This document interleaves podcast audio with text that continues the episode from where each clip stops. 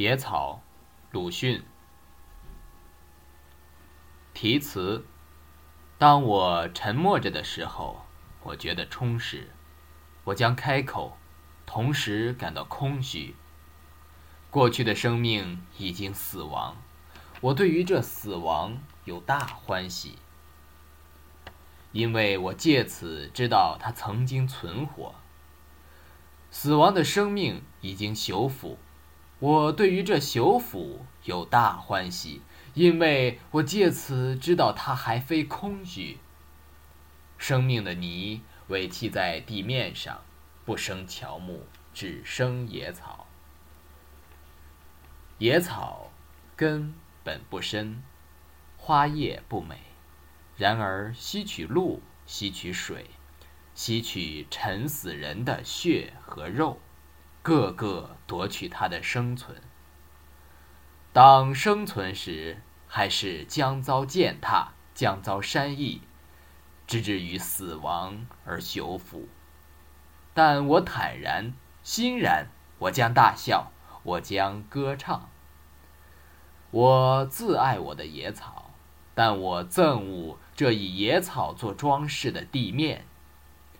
地火在地下运行。奔突，熔岩一旦喷出，将烧尽一切野草以及乔木，于是并且无可修复。